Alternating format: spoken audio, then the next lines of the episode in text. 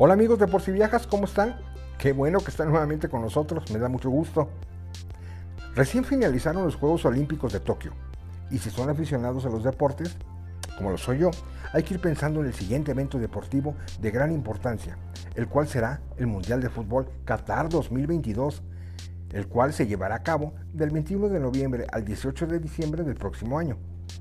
Comenzaré por platicarles que Qatar es un estado soberano árabe, ubicado en el oeste de Asia, y que ocupa la pequeña península de Qatar al este de la península arábiga. Su capital es la ciudad de Doha. Tiene una superficie de 11.571 kilómetros cuadrados. Su moneda es el riyal qatarí y tiene una población aproximada de 2.832 millones. El idioma oficial es el árabe, aunque gran parte de la población habla también inglés. La religión más seguida es el Islam. Qatar tiene una única frontera terrestre por el sur con Arabia Saudita, mientras que el resto del territorio lo rodean las aguas del Golfo Pérsico. Qatar es una monarquía absoluta, que ha sido gobernada por la familia Al-Thani desde mediados del siglo XIX. Qatar posee la tercer mayor reserva mundial de gas natural, lo que lo ha convertido en el país con mayor renta per cápita del mundo y le ha llevado a alcanzar el segundo índice de desarrollo más alto del mundo árabe, solo por detrás de los Emiratos Árabes Unidos. En pocas palabras, Qatar es un país inmensamente rico. Desde que le fue otorgada la sede del Mundial de Fútbol en el 2010, ha invertido miles de millones de dólares en la mejora de su infraestructura. A la fecha, cuatro de los ocho estadios mundialistas proyectados ya han sido inaugurados. El Estadio Califa Internacional, el Estadio Al Janoub, el Estadio Ciudad de la Educación y el Estadio Ahmed Bin Ali. Los otros cuatro estadios estarán listos un año antes del inicio del Mundial.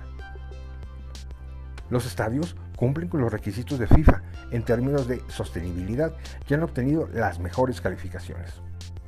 Un elemento a destacar son las áreas verdes de los estadios, pues en conjunto cuentan con más de 850 mil metros cuadrados de espacios verdes, con lo que se pretende que estos inmuebles sean además verdaderos centros de esparcimiento y convivencia integral y saludable.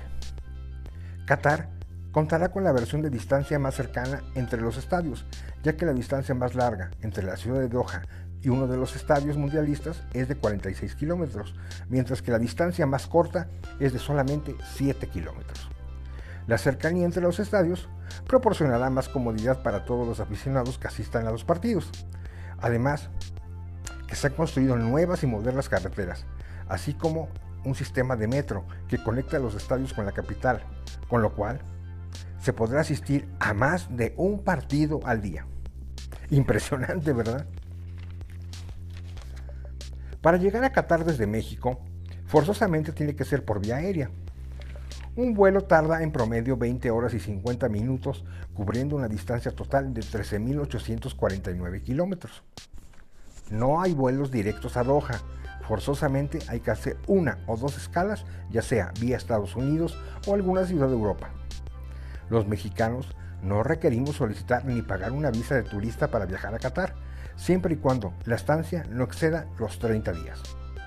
Así que ya saben amigos, si se animan a ir al Mundial, ya tienen la información básica de Qatar. Pero eso sí, hay que ir ya ahorrando, porque el Mundial lo tenemos a la vuelta de la esquina. Gracias por escucharnos. No olviden escribirnos sus dudas o comentarios al correo electrónico por si viajas Soy Rafa Noriega y los espero aquí próximamente.